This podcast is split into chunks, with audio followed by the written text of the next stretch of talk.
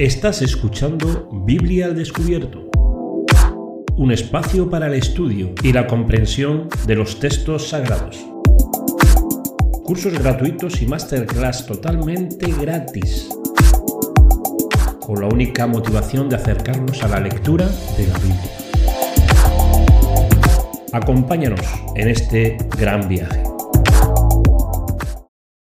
Muy buenas, un saludo muy grande, ¿cómo están? Un saludito, gracias, bendiciones para todos, ¿cómo estáis? Hoy con muchas ganas a, esta cita, así que bueno, pero aquí estamos preparándonos para eh, la lectura de este bonito libro, de este, este compendio de libros que como es el texto bíblico y que estamos todos disfrutando de una maravilla. Estamos disfrutando, estamos aprendiendo muchas cositas. Y eso que no estamos indagando. Em, estamos viendo muchas personas que se están acercando al texto bíblico eh, ya simplemente por la curiosidad de leerlo, porque le sonaba antes raro y ahora le va sonando eh, muy bonito.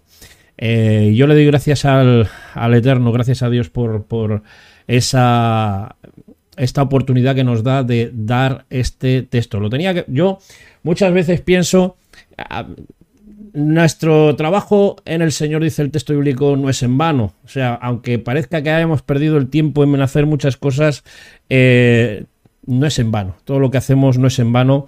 Y creo que hemos. Eh, con todo este bagaje que tengo en, dentro del canal de YouTube, creo que hemos eh, tocado muchos temas, pero es que estoy pasando unos meses estos atrás, que llevamos ya unos cuantos, disfrutando tanto, no porque yo ya disfrutaba, sino disfrutando que vosotros disfrutéis del texto. Las reuniones privadas que estamos teniendo los viernes a las 10 eh, de la noche eh, por Zoom es increíble. Eh, nos está llegando gente que nos está echando una mano también, nos está aportando muchas cosas y estamos aprendiendo mucho. Así que no me voy a liar, más con este tema porque ya sabéis que siempre lo digo, uniros a Telegram, al grupo de Telegram de Biblia al Descubierto, eh, que ya sabéis que es, eh, como WhatsApp, pero eh, pues ahí mucho mejor, hay, creo que hay mejor privacidad y muchas cosas, pero ahí nos vamos enterando de todas las cositas, incluso hasta de peticiones. ¿Por qué? Hace unos ya unas semanas dije que si alguien tenía alguna petición que tuviese alguna, pues oye, una petición al Eterno, ¿no? Pues que lo dijese aunque sea por privado y la verdad es que es una bendición poder eh, pedir por eh, que vosotros también lo podéis hacer, todos lo podemos hacer, todos tenemos acceso directo ahora mismo directamente al trono de la gracia, como dice el texto bíblico. Pero eh, siempre es bueno que todas esas peticiones las hagamos con ruegos, ¿no? Con acción de gracias, con ruegos. Así que bueno, estuviésemos hablando de conspiraciones y otras cosas, seguramente entraría mucha más gente. Pero da igual, es, yo siempre digo que, en, en, este asunto nosotros nos tenemos que convertir simplemente en sembradores y el crecimiento lo da el Eterno. Pues bueno, vamos a ir al lío. Hoy como os dije la semana pasada que estuvimos hablando sobre los eh, patriarcas, ¿no? De aquellos eh, personajes bíblicos, los descendientes de Adán, ¿no? las generaciones de Adán y cuánto vivían, ¿no? Y incluso el viernes que estuvimos dando algunas cositas así, luego nos fuimos para otro sitio, algunas preguntas que hubo, bueno, fue, fue muy bonito. Y eh, hoy vamos a repasar un poquito eso, porque quiero ir de lleno a el personaje de, yo creo que es uno de los más importantes dentro de, del Génesis, al igual que, que Adán y, Abraham, ¿no? Pero uno, uno, de los personajes más, eh, más eh, creo que yo pienso que importantes dentro del, del texto del Génesis. Eh, hoy os voy a mandar una tarea, lo, al final lo vais a ver, os voy a mandar tarea para el viernes. O sea, yo no voy a ya, yo creo que vamos a empezar a hacerlo así para que eh, pongamos nuestra, eh, nuestra inteligencia en funcionamiento, para que usemos un poquito las herramientas que tenemos, aquellas que os di en la masterclass de cómo estudiar Biblia fácil, para aquellos que nunca habían leído Biblia, ¿os acordáis? Eh, o habéis leído pero no sabíais cómo indagar, ¿Os acordáis? Siempre tratando las reglas de la hermenéutica, las poquitas reglas que os di, que sencillo. ¿eh? No estamos aquí para dar cátedras teológicas, sino para eh, introducirnos en el texto sin indagar de momento muy profundo. Y aquellos que quieren indagar más, pues ya sabéis que tenemos los viernes a las 10 de la noche por Zoom en privado. Y para poder entrar necesitáis estar en, por lo menos, estar en Telegram. Y si no podéis en Telegram, porque hay algunas personas que dicen, no, no, no puedo eh, instalar en Telegram. Bueno, me pedís el, por correo electrónico, ya sabéis que yo os lo paso por ahí. Y, aquellos que no podéis entrar, pero queréis estar, pero no, eh, no sabéis eh, porque no os da tiempo, porque estáis trabajando, muchas cosas pueden ocurrir. No os preocupéis porque estamos grabando las reuniones. Están en YouTube, están en privado, están en mi canal, pero están en privado. Así que si tú quieres verlas o quieres ver las últimas reuniones que hemos tenido, pídemelas pide más por Telegram y, o algunos de los que están del grupo que las han visto, que tienen por ahí los enlaces o lo hayan visto, pues que os lo pase. ¿eh? Así que no hay ningún problema. Bueno, vamos a ir al lío. Venga, vamos al lío porque este eh, personaje para mí es muy importante dentro del texto, como ya he dicho. Voy a arrancar por aquí el... Aquí el... Por lo menos algo visual para que nos ayude, ¿vale? Así vamos leyendo juntos. Eh, y, os voy a decir una cosa. No vamos a acabar hoy. Hoy no vamos a acabar. Esto es muy extenso. A ver, tampoco es para volverse locos, ¿eh? Pero es extenso porque quiero ir parte por parte en este asunto porque tenemos que leer frase por frase más o menos. Así que lo que voy a usar hoy va a ser una, la versión eh, textual. ¿Os acordáis que estamos usando la versión textual? ¿Por qué uso la versión textual? Bueno, eh, la versión textual es esa. Eh, de, las eh, Biblias, de las sociedades bíblicas latinoamericanas, sacaron, ahora creo que está por la cuarta edición ya. a mí me parece muy bien porque, em, aparte de que te dan algunas cositas más directas al original, entre comillas, aunque para mí la Reina Valera del 60 es, es totalmente fiable para eso, pero para cambiar un poco el lenguaje, ¿no? un poquito el lenguaje de, la Reina Valera del 60, aunque cualquier versión, cualquier versión, menos algunas, ¿eh? pero cualquier versión que tengáis os puede servir porque va a decir perfectamente lo mismo. Vamos a esto, Noé y el diluvio, porque no podemos hablar de Noé sin hablar del diluvio y no podemos hablar del diluvio sin hablar de Noé. Para aquellos que ya me van a escribir, aquellos que me van a poner los comentarios eh, cuando vean esto subido, que el relato del diluvio de Noé es una copia exacta de la epopeya de Gilgamesh. Eh, tengo un vídeo en mi canal en el que hago una comparación de los dos relatos. Que se parezca no significa que sea igual. Lo importante aquí es que ocurrió. No, da igual cómo lo cuente aquel o cómo lo cuente allá, lo importante es que ocurrió las consecuencias de por qué ocurrió ciertas eh, situaciones en el diluvio cambian mucho de cómo se habla en una civilización, por ejemplo, la sumeria, mesopotámica, a la que hablan los, eh, los hebreos, en este caso los judíos, bueno, en este caso los hebreos, el pueblo de Israel, Moisés que lo cuenta, o cómo lo cuentan los egipcios y cómo lo cuentan los semitas y cómo lo cuentan otras eh, civilizaciones o grupos o tribus que hoy en día existen incluso dentro del Amazonas que cuentan que hubo un diluvio. Lo que importante es que ocurrió. ¿Podríamos, podríamos em, verificar esto? ¿Podríamos verificar esto? Bueno, hay algunos eh, datos científicos que al menos dicen que la Tierra en, un, en, en antaño, en un momento determinado de la Tierra, estuvo totalmente cubierta de agua. No sabemos si por el diluvio o por cuando hablamos de Génesis 1.1, perdón, Génesis 1.1.2, cuando habla de que la tierra estaba cubierta de agua y que estaba desordenada y vacía. ¿Os acordáis, no? Da igual, vamos a dejar el tema geológicos de momento ahí parados, porque posiblemente los hablaremos este viernes y al siguiente, porque va a tocar mucho este tema y os traeré algunos datos eh, que tengo eh, preparados para vosotros. En este caso vamos a hacer la lectura, porque algunos no saben qué es lo que dice el texto bíblico y nosotros estamos aquí estudiando en este curso gratuito de Génesis y de los, y de los personajes bíblicos el eh, estamos estudiando en la Biblia, no estamos estudiándolo en otro texto, ¿vale? Entonces, vamos a eso. Génesis, vamos a, ponernos un poquito en contexto. ya leímos la.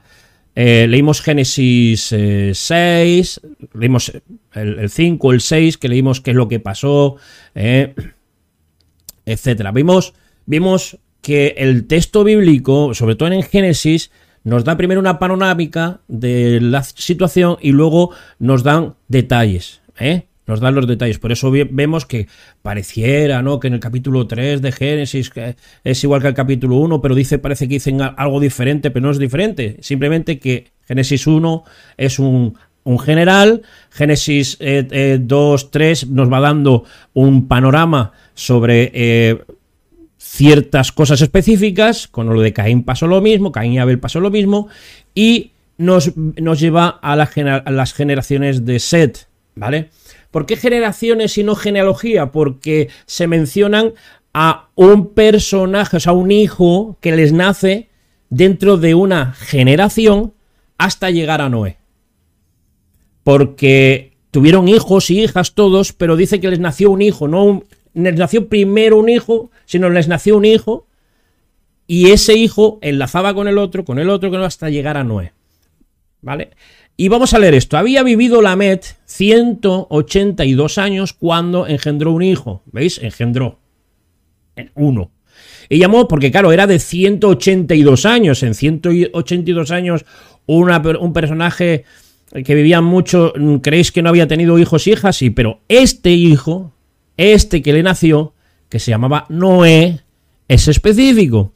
Y llamó su nombre Noé, diciendo, este nos aliviará de nuestras obras y de la fatiga de nuestras manos de la tierra que maldijo Adonai. Después de engendrar a Noé, vivió Lamed, que era el papá de Noé, 595 años. Sumando los 182 años, dice que engendró hijos y fueron todos los días de Lamed 777 años y murió. Yo dije que los reyes que bajaron del cielo en, los relatos eh, que estuvimos hablando un poquito el viernes y eh, que si queréis os puedo mandar, os, bueno, mandé un enlace de eh, la Universidad de Oxford donde aparece todos los relatos de todas las tablillas que, están en, en, algunos museos y en algunas, em, en algunas colecciones privadas que son tablillas que mencionan algo sobre eso, que no saben eh, coincidir las fechas y habla de que estos señores, al menos los que, decían que eran dioses que bajaron a, la tierra, eran reyes, dioses de, que bajaron del cielo a la tierra para gobernar en, la civilización sumeria, ah, estábamos hablando de 38.000 años, 25.000 años, etcétera, y va bajando de edad así hasta, hasta el final, ¿no? Y que fueron muchísimos reyes, muchas ciudades, esto lo estuvimos, lo viendo la semana pasada. Pero aquí nos dice que Noé, dice aquí en el versículo 32, que Noé era de 500 años cuando engendró a tres hijos. De 500 años. No está hablando, por eso habla de las generaciones, no de, las, de la genealogía, sino de las generaciones. Algo pasa con estos tres hijos. Son detalles. No nos dice eh, los hijos que posiblemente tuvo que tener eh, Noé, a no ser que el hombre en 500 años no engendró nada. Pero eso era un mandato, todos estos sabían que era un mandato de Dios mm, crecer y multiplicados, ¿no? Y llenar la tierra. Bueno, vamos a dejarlo ahí como una curiosidad, pero nos vamos a centrar en los detalles. ¿De acuerdo? Bien, seguimos leyendo. Génesis 6. Me voy, mm, salto unos versículos Génesis 6, 5 al 8 dice, y vio entonces esto es después de que los hijos de Dios vieron a las hijas de los hombres y que eran hermosas, etcétera, bla, bla, bla, bla, bla, bla, bla, habla de los valientes del, los héroes de la antigüedad, bla, bla, bla, bueno, no nos voy a meter ahí. Em, son los versículos que, ¿por qué están ahí? No lo sabemos, algo nos tiene que decir, pero están ahí y en el mismo capítulo 6 como que hay eh, actos eh, literarios eh, cambiantes, pero me centro en esto. Vio entonces Adonai que la maldad del hombre se había multiplicado en la tierra y que toda forma de pensamiento de su corazón, de su corazón, acordaos que en el texto bíblico, cuando se habla de corazón, se habla de cabeza, o sea, de pensamiento, de adquirir conocimiento, etcétera, etcétera, de escribir la tabla de tu corazón, es esto, ¿vale? Los judíos tenían un, para expresar eh, sensación de dentro como emoción, es entrañas, como algo muy profundo, ¿eh? Eso lo vemos incluso cuando Jesús, ¿no? Dice que se, se eh, estremeció por dentro, ¿no? Es un sentimiento desde dentro, pero corazón. El corazón que era solamente de mal continuamente. O sea, el pensamiento de los hombres en la tierra, en, la, eh, en ese momento, era de continuo, continuo. No cuando nació Noé, no cuando nació Noé, sino me imagino que desde hace muchísimo más, pero se estaba multiplicando y multiplicando y multiplicando. Mirar, muy curioso. Y Adonai sintió pesar de haber hecho al ser humano en la tierra y se entristeció en su corazón. No significa que Dios se arrepintió. Eh, hay una versión que dice que se arrepintió, me parece que es la, la Reina Valera del 60, se arrepintió, pero no es un arrepentimiento de decir, oh, ¿por qué he hecho al hombre? Como diciendo, no lo tenía que. No, porque él es omnisciente y conoce todo, así que es un propósito, sino que le dolió le dolió cómo estaba el ser humano, es eh, por la decisión que había tomado. ¿Os acordáis que es una de las cosas que yo siempre os digo? Que Dios no puede obligarte a elegir. Te puede aconsejar, te puede insistir, pero no te puede obligar, no puedo cogerte de aquí con la cabeza y ponerte allí a la derecha, a la izquierda, adelante, atrás, no puede. No puede. No puede mentir, no puede mentir. No hay mentira en él. Es todo verdad. Así que Dios hay cosas que puede y otras cosas que no puede y gracias a Dios que no puede hacerlas porque nos ha dado esa libertad de hacerlo. Esto es mucha filosofía, pero es para otro, otro momento. Y dice, dice, y dijo Adonai, borraré de la faz, o sea, de la faz de la tierra, o sea, de la superficie de la tierra seca, ¿eh? de la faz de la tierra, eh, a los seres que he creado, desde el ser humano hasta la bestia, el reptil, las aves de los cielos, pues me pesa haberlos hecho, pero Noé, aquí está, pero Noé halló gracia, misericordia ante los ojos de Adonai. ¿Por qué? Porque en medio, y ahora lo vamos a ver, porque en medio de semejante maldad y continua maldad, os vais a ver lo que se dice de él, de Noé. Esto es muy importante, es un es un, tipo de, del Mesías, un tipo del Mesías. Y esto lo vamos a ver, eh, si queréis, cuando estemos el viernes, lo, daremos eh, bien. Vamos a ver. Alguna curiosidad antes de seguir. Vemos que Noé era, vamos a, era de 500 años. Eh, ahí he puesto Cando, pero es cuando engendró a tres varones. En el capítulo 6.9 relata que los descendientes de Noé y menciona que era justo y sin defecto en sus generaciones, caminaba con Dios y esto lo vamos a ver. Estas son unas curiosidades que vamos a ver ahora. La tierra estaba corrompida y llena de violencia, esto lo habéis visto, estaba llenísima. Eh, Dios le dice a Noé que el fin de toda carne viene ante él.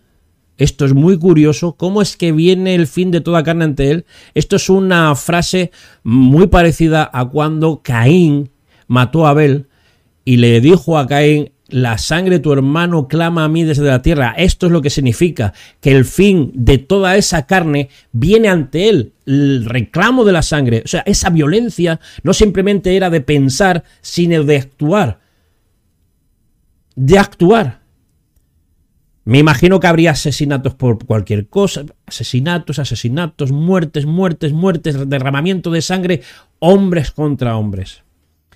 La tierra se llenó de violencia a causa de ellos. ¿De quiénes? De estos. De todos. Y, decidí, y decide destruir, destruirlos con la tierra. Porque la tierra eh, ocurre una catástrofe em, a nivel geográfico, geológico, climático, espectacular. Así que algunos que digan que el diluvio universal que se menciona en el texto bíblico es como el diluvio de Gilgamesh, que es que se subió un río y hubo un desborde, porque eh, Unampisti hizo su arca cuadrada y cúbica, y ya veréis, eso es una cosa muy curiosa, en encima de una montaña al lado de un río y que bajó por la montaña, que no tiene nada que ver con el tema de, con el diluvio del, Génesis, eh, vemos que es global, no es geográfico, sino global este asunto. ¿Y global por qué? Porque en el principio eh, dije el viernes que hay una palabra que se llama Eretz que significa tierra, una tierra seca. Es como única. Una tierra seca es lo que significa cuando Dios hizo salir la tierra seca en Génesis 1. Entonces, los científicos nos dicen, los expertos nos dicen que la configuración de nuestro planeta continental es como un puzzle y que al principio era un solo continente, una tierra, o sea, una tierra seca, es lo que quiere decir, un continente. Eh, yo pregunté si era Pangea y me dijeron que sí, porque eh, hay algunas cosas que, pues que se me olvidan, no estoy siempre repitiendo eso, pero os acordáis de Pangea, ¿no? Que cuando lo estudiasteis en, en la escuela, pues eso aparece en el texto bíblico.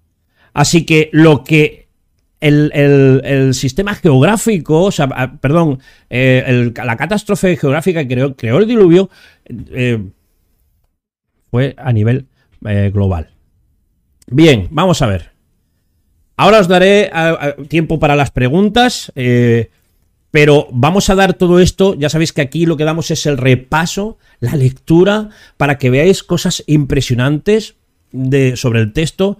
Eh, no queremos aquí compararlo con el tema científico porque eh, no es el momento, pero sí los detalles, ¿acordáis? Siempre digo los detalles, hay que tener comprensión del texto y los detallitos, los detallitos. Cuando algo no lo, no lo entiendas, vete a otra versión, preguntas, buscas y no hay ningún problema porque a mí me pasa. Y vamos ahora, dice que estos Eh, esto es Génesis 6, capítulo 6, versículo 9 en adelante, dice, estos son los descendientes de Noé, varón justo, sin defecto en sus generaciones, no en su genealogía, en sus generaciones. Noé es un varón justo que fue sin defecto. Aquí nos suena, aquí nos suena esto sin defecto en sus generaciones. Noé caminaba con Elohim y engendró Noé tres hijos. Esto lo repite. ¿Me veis que lo repite? El texto ha, dado algo general y ahora vuelve a repetir cuando engendró a estos tres hijos. Engendró a Sen, y y Jafet. O sea, a Sen, y Jafet. Punto y aparte.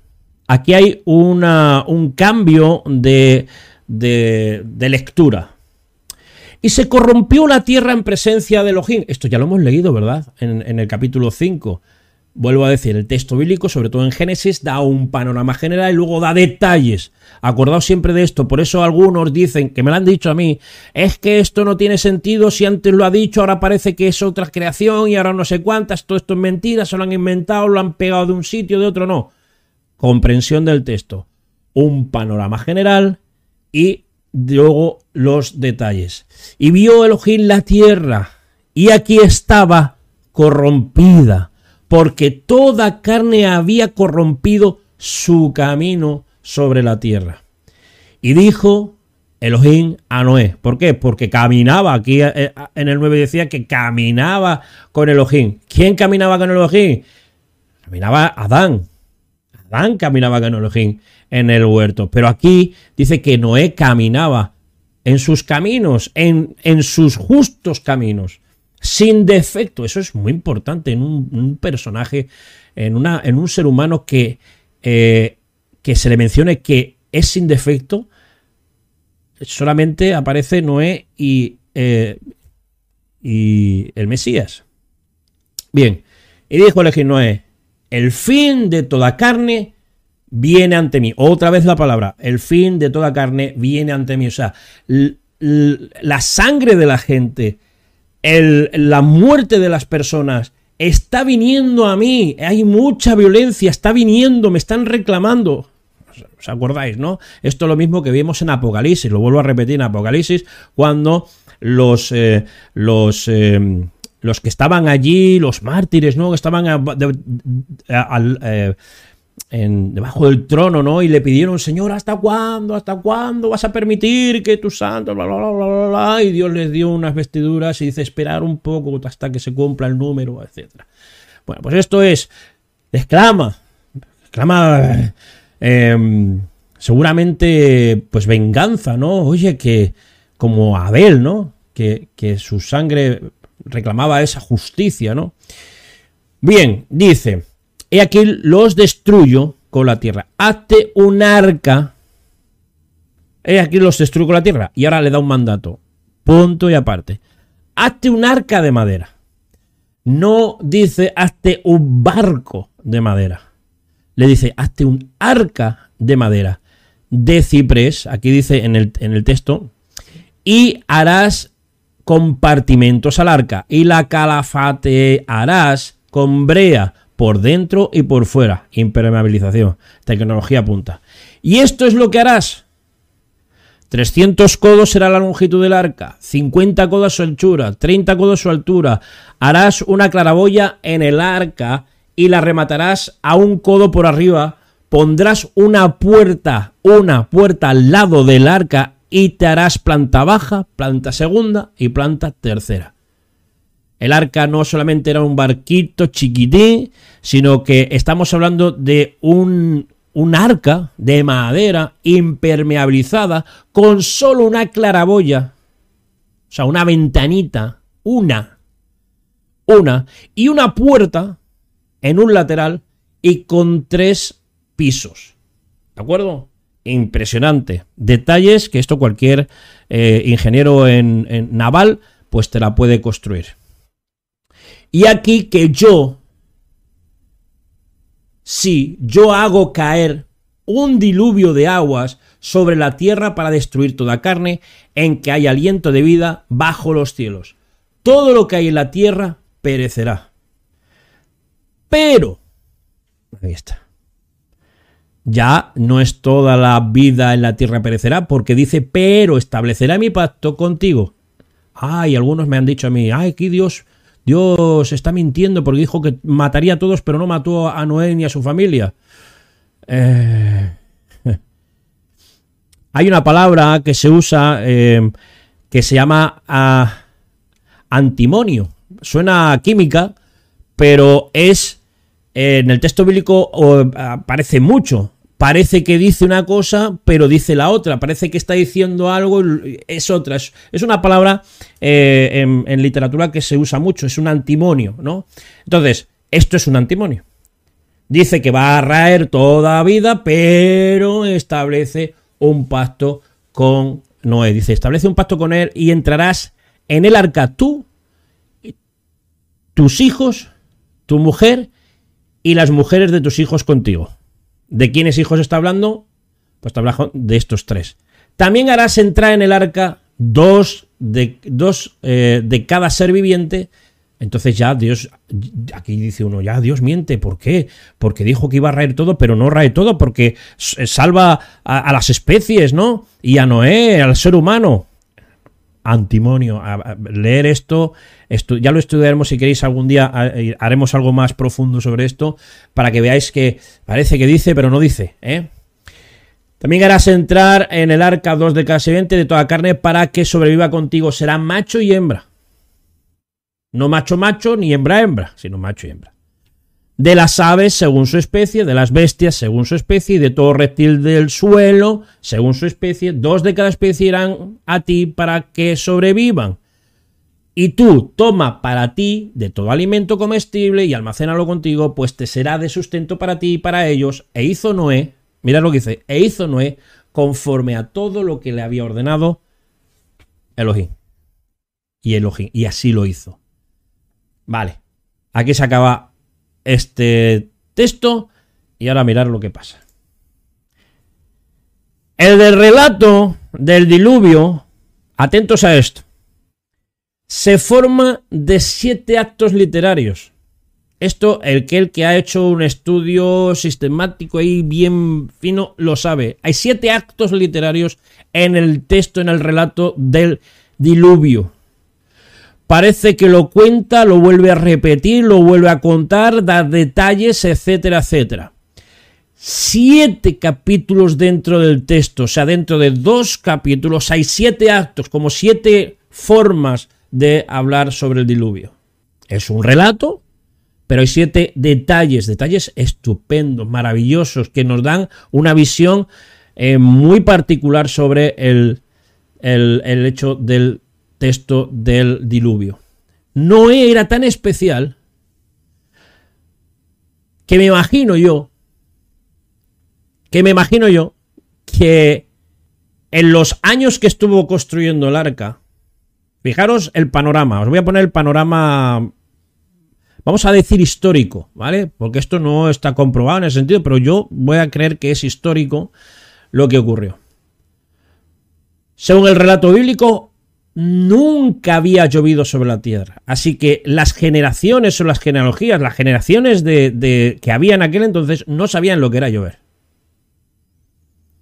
Ellos veían que la tierra se em, eh, alimentaba de un vapor, y eso dice el texto, de un vapor que subía de la tierra como especie de geyser, ¿no? De vapor. El agua salía de, las entrañas de la tierra, el vapor, y regaba la tierra. Así se regaba la tierra. Ven a un hombre, aquellos que eran malvados, dentro de esa generación estaba una persona justa. Justa en todos sus caminos. Limpio. De conciencia. Bueno. Y se lía él junto a su familia, a estos tres hombres, su mujer, las mujeres de, de sus hijos, a construir, porque Dios le ha dicho, construyete un arca. No es un barco, un arca. ¿Dónde? ¿En el agua? No, en tierra. Un arca que parece un barco, pero no es un barco, sino es un arca, un cajón grandísimo, gigante, Mm, de muchísimos estadios, es como no sé cuántos campos de fútbol, no sé cuántas, eh, ocho o nueve plantas de altura como un edificio, eh, con montones de compartimentos, eh, mm, tiene que meter alimento, tarda en construirlo unos 100 años. 100 años. Comparado con la epopeya de Gilgamesh, este señor en, la historia de Gilgamesh, eh, del, texto sumerio, solo tarda siete días. ¿eh? Siete días en construirlo. Pero bueno, construye Noé en 100 años. Era de 500 años cuando Dios le dijo, empieza a construir el arca, y cuando le dijo, entra, y esto lo veremos más adelante, cuando dijo, entra ya, era de 600 años.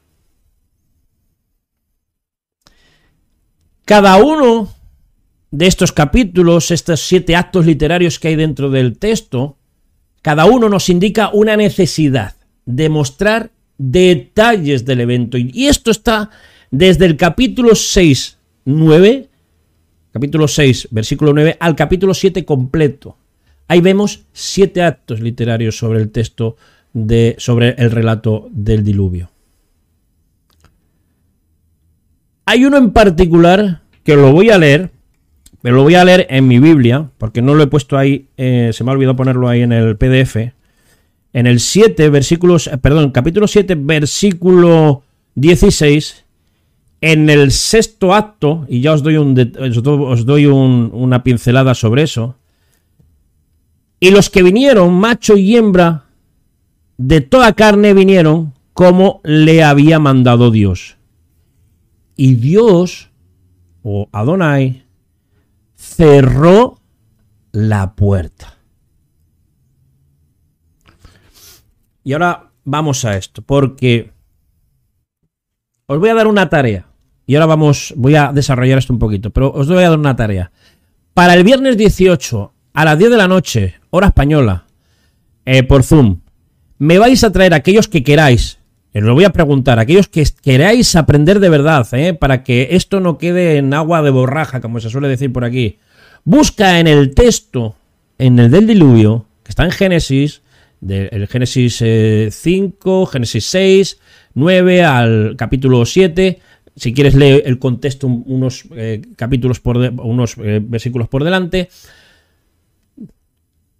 Me tenéis que traer marcadito de qué versículo a qué versículo están los actos del relato del diluvio. Vais a alucinar. Si vosotros lo ponéis en práctica, os vais a dar cuenta porque os lo puedo asegurar, muchos de los veteranos cristianos eh, protestantes y pentecostales y católicos y no sé cuántas cosas más, cuántos apellidos, jamás se han dado cuenta de estos siete actos del relato del diluvio. ¿Por qué? Porque cuando los que exponen la palabra, que está muy bien, a veces obvian algunas cositas, las obvian, normal, porque quizás no entra dentro de su mensaje, pero otros simplemente dicen, ¿cómo el relato de Noé? Y muchos ni lo han leído. No se han parado, ni han subrayado en su Biblia, ni han marcado aquí empieza un, párrafo, aquí empieza otro, aquí empieza no sé qué. Hay siete actos, siete, fijaros el número, siete actos del relato del diluvio en esos eh, dos capítulos que os he dicho. Todas estas respuestas en las reuniones privadas que tenemos los viernes a las 10 de la noche hora española por Zoom. Si quieres participar, entra en el grupo de Telegram eh, de Biblia Descubierto.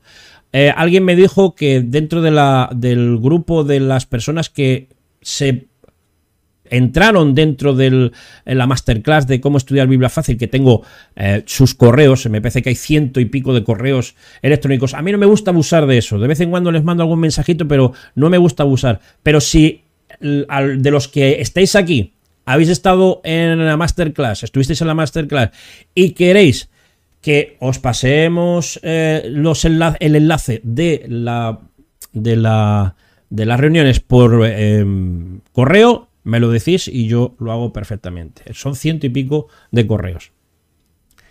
Amigos,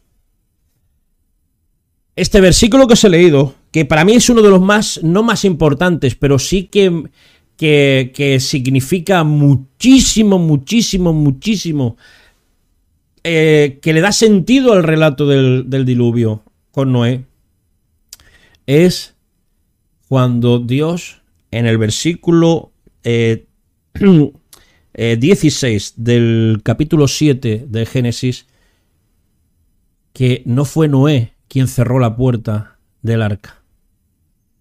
No fue Noé. Fue Adonai, fue Elohim, fue el Eterno, fue Jehová, fue Yahvé, fue Dios. Fue nuestro Señor el que cerró la puerta. ¿Por qué cerró la puerta? ¿Sabéis? Yo soy de, lo, soy de los que piensan, estudiando el texto, de que Dios les dio, como dice un texto más arriba, unos 100 o 120 años de gracia a la gente que estaba haciendo esa maldad. La generación de Noé, su abuelo y su papá murieron. Murieron. No llegaron a ver el diluvio, pero murieron dentro. Quedó dentro de esa generación quedó Noé y sus hijos. Sobre, eh, eh, eh, guardó Elohim a sus hijos, a, a sus tres hijos. Estos tres hijos. Porque el pacto también fue con ellos. Y veréis dentro de los actos que hay que también Dios hizo pactos con los animales. No solamente con, con Noé y sus hijos, sino con los animales también. El pacto también era con la naturaleza, con la creación, con toda. Eso lo veremos en el siguiente eh, domingo y lo estaremos y esto que hasta lo que hemos leído hasta ahora lo vamos a indagar, lo vamos a masticar el viernes a las eh, a las 10 de la noche por Zoom.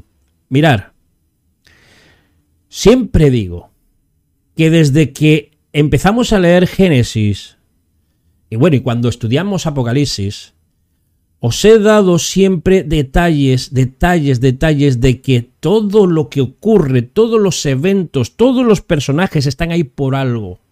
No está todo lo que ocurrió porque no cabría en ningún libro del mundo.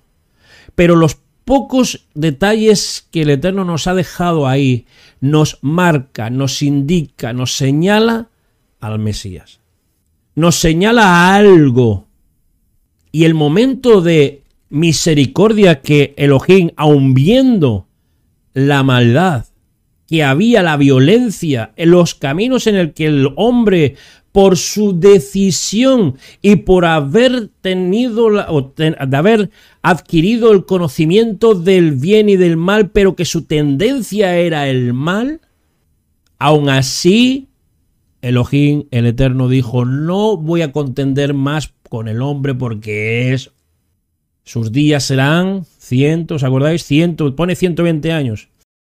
En el tema de las edades y eso yo tampoco le miro mucho, pero lo que sí me concuerda, y esto lo hablamos el viernes, que me hicieron una pregunta entre el llamamiento, vamos a ver, el, mensaje que Dios le dio, que se lo expuso a Noé, a un hombre justo, dentro de una generación injusta, tenía 500 años. Creo que tendría un poquito más. Hasta que construyó y entró 100 años pasaron. Un 100 años. ¿Sabéis lo que es un siglo? Noé ahí con su testimonio de que está haciendo y la gente le preguntaría, ¿qué estás haciendo? Bueno, pues es que Dios ha dicho que va a haber esto porque mira cómo está y no sé qué. Seguramente estuvo hablándoles, hablándoles durante 100 años. Él, su familia trabajando, seguramente el resto burlándose porque vuelvo a decir, jamás habían visto llover. Jamás habían visto llover. Este tío es un loco, no es, un loco. Hasta que Dios le manda entrar. Dios le manda entrar. Ya. Dice, ya está construido. Dice, vale, pues ahora entra. Y cuando están dentro, aún así esperó. Hay siete días. Hay una semana de espera ahí. Que dice, en siete días pasará tal cosa. Bueno. Y Dios cierra la puerta. Hay dos formas en las que Dios hoy te puede cerrar la puerta. Una es que caiga y llegue el día de Elohim. Ese día que muchos profetas han anunciado que en Apocalipsis se menciona, es el día de la ira, del cumplimiento del juicio de Dios por la maldad de la humanidad. Ese es uno, que llegue y, nos coja a todos. Dos, la muerte. La muerte. Yo no sé cuándo la puerta de mi vida se va a cerrar, cuándo voy a cerrarlo, no lo sé. Yo ya tengo medio siglo. medio siglo, madre mía. Otros seréis jóvenes y diréis, no, no, no, a mí me queda mucha vida por delante. Llegará un momento, llegará un momento que la misericordia, la gracia, se acabará para ti. Aunque el mundo siga en el momento de gracia, seguiremos. Hay dos situaciones. La cara que se le quedaría se le habría quedado a aquellos que estaban burlándose durante 100 años a Noé. Ja, ja, ja, que va a llover, sin un queso que es, no sabemos. Ja, ja, ja, que va a caer. Ja, ja, ja. Ja, ja, ja, ja, ja, ja, ja, burla, búrlate, ja, ja, ja, ¿sabes qué pasará? Adiós puerta, se cierra. Y no la cierra el que te lo está diciendo, ni que el que te lo dice el otro o lo que tú has escuchado, es Dios quien te cierra la puerta. Se acabó. Leímos el, el viernes que hice un directo, os aconsejo por no repetir aquí, que lo veáis, como en los días de Noé y los caminos de Caín. Como el propio Mesías, el propio Jesús en Mateo, en el Evangelio de Mateo, menciona los días de Noé menciona un momento que hubo de misericordia, pero que ya el, momento de la misericordia se acaba, el de la gracia, y, el, y la puerta se cierra. Ahí, dice Jesús en Mateo, que será el crujir, o sea, el llorar, el lamento y el crujir de dientes. El haber dicho, ese crujir de dientes, ¿por qué no hice caso? ¿Por qué mi mente nada más que pensaba en lo que tenía que pensar y no me centré en mí? Hoy en día todo el mundo quiere pensar en uno mismo. Piensa en ti, no pienses en los demás, piensa en ti. Sí, te voy a decir, piensa en ti. pero no por lo que pase aquí en la tierra, sino para que la puerta no se cierre. Para que la puerta no se cierre. Es duro lo que digo, pero es una realidad. La realidad que no me vais a negar, verdad absoluta. Todos se nos va a acabar la, se nos va a cerrar la puerta de la gracia. ¿Cuándo? Cuando nos muramos. Por eso todo lo que hay escrito desde el Génesis 1.1 hasta el final de Apocalipsis, todo lo que hay escrito en este compendio de libros, escrito por diferentes autores en diferentes épocas del, mundo, todos te señalan a un, a un camino. El Mesías. El Mesías es el arca. El Mesías es el arca. Y solo podrás estar dentro y salvo de la destrucción de tu alma, de tu vida, si entras en el arca. Ese arca es el Mesías, es Jesús, es Jesucristo. Y esto no lo digo yo, sino que lo digo porque pongo palabras en mi boca que hay en el texto bíblico. A mí nadie me ha enseñado eso, a mí me lo ha enseñado el texto bíblico. Es el que nos enseña, que nos instruye, nos redarguye y nos prepara para toda buena obra. Y nos dice que el único camino de salvación para ti, cuando la puerta se cierre, es estar tú dentro del arca. Porque es el pacto que Dios, es un pacto entre tú y Dios, no hay ningún intermediario en sí. Yo te voy a salvar. No te voy a... Vas a... Va a hacer todo lo que tenga que hacer. Pero la puerta se cierra. Para ti para mí, cuando la puerta se cierra, ¿en qué lado quieres estar? Yo, ¿en qué lado quiero estar? Yo quiero estar en el lado con Noé, ahí. Ahí. Justificado, ahí. La puerta jamás se cerró. En 100 años de la construcción del arca, jamás se cerró la puerta hasta que Dios ordenó que entrase Noé y su familia porque hizo un pacto con ellos justo, los caminos de ellos no eran como los caminos de que hay en el mundo, que solo es maldad y maldad y maldad y parece, no, es que yo soy bueno, sí, pero tú maquinas maldad. Tu tendencia, la mía es esa. Lo estamos viendo a lo largo de la historia noticiera en muchas partes del mundo, cómo está el mundo. Eso no es que todo el mundo es bueno. Y no es por ser bueno, sino que es lo que maquina esto que hay aquí, que está en el interior. Y vuelvo a repetir, cosas que solo tú sabes que sabes, que crees que nadie sabe, pero que hay uno que sabe lo que tú sabes. Eso es máquina maldad. Aquello que tú guardas dentro de tu corazón. Yo quiero estar en el lado cuando se cierra la puerta en el arca. El arca es tipo de Jesús. Es el único camino. Es la verdad. Está buscando la verdad. Él es la verdad. Él es el estás buscando camino, él es el camino. Él quiere caminar contigo, es el camino. Pero también es la vida. Pero la vida aquí y allá. La vida. ¿Qué más queréis? ¿Qué más quiero yo? Nada más que abrazar esa verdad. No hay otra. Ni filosofías, ni por aquí, ni por allá, que son buenas las filosofías, hay que pensar, hay muchas cosas, que todo me es lícito, todo, pero no todo me conviene. Él es la única verdad. Yo quiero ser de los que están ahí en el arca, dentro. Yo creo que soy de los que están en el arca, el arca de salvación. Ese es el símil, ese es el tipo del plan de salvación de Dios para el hombre. Ese es el tipo, esa la puerta, ese es el momento, ese es el Mesías. Así de sencillo. Así de sencillo. Pero Estamos viviendo los días de Noé, estamos viviendo, yo lo estoy viendo, no sé si alguno de los que estáis aquí lo estoy viendo, pero yo lo estoy viendo.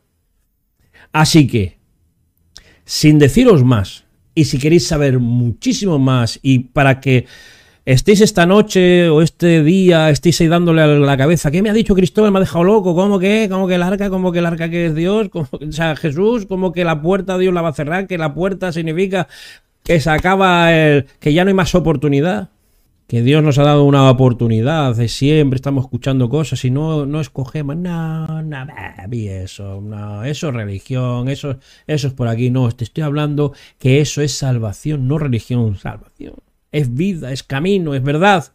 Y eso es lo que siento dentro de mi corazón, deciros soy un falso, un falso profeta, hablará siempre de sí mismo un falso Cristo hablará siempre, siempre, siempre de él sin ver cómo debía de ser el Cristo, como dice eh, el libro de Isaías. Cómo tenía que ser él. Nosotros, muchos de los que estamos aquí en las redes sociales, hablando de esta, este estos libros, porque la Biblia es un compendio de libros, no estamos hablando de nosotros. Nosotros estamos en segundo, tercero, cuarto lugar. Estamos indicando el cartelito, Él es el camino. No busques más, Él es el camino. No busques más. No busques más, no busques tu propio camino, no busques el camino del otro, no busques el camino de la filosofía del por allí, de por allá, no, Él en sí completo, ese es el camino. Es el faro. Ese es la luz, el faro en medio de una tormenta de nuestras vidas que nos guía el camino, que en medio de la oscuridad vemos el faro. Y por medio de este compendio de libros que es súper maravilloso y no es como algunos piensan, sino que tiene su propia vida, es que te habla, es alimento para nosotros.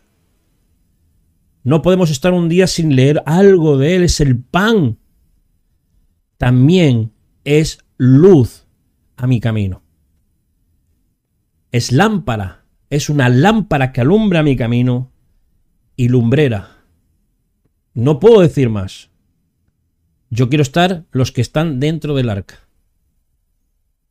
Cuando Dios cierre la puerta, o a todos nos lo cierra igual, o sea, el juicio, como menciona eh, Jesús en, el, en Mateo, o cuando se acabe tu vida, ya no, ya no habrá vuelta atrás. No habrá vuelta atrás. Y, muchos de los que escucháis mis vídeos, como en algunas eh, preguntas que he recibido, aunque sé que no lo, no lo creen así, pero eh, tienen esas preguntas, no creáis que vais a morir y vais a reencarnar. El texto bíblico me dice que está establecido que el hombre muera solo una vez y después el juicio. Así que no te escudes en una filosofía que quiere erradicar la mano de Dios, haciéndote creer una mentira, una mentira. Así que esa puerta se cerrará y nadie la podrá volver a abrir. Bendiciones, nos vemos por Telegram, nos vemos por eh, Zoom, nos vemos por donde sea y que esta semana os vaya muy bien, muy bien, de verdad. Simplemente alabanzas, nunca maldición, alabanzas eh, bien dichas, bendiciones, que es lo que significa, es decir, cosas buenas, acción de gracias por todos ustedes. Abrazos, os quiero mucho. Chao, chao, chao. Estás escuchando Biblia al Descubierto, un espacio para el estudio y la comprensión de los textos sagrados. Cursos gratuitos y masterclass totalmente gratis, con la única motivación de acercarnos a la lectura de la Biblia. Acompáñanos en este gran viaje.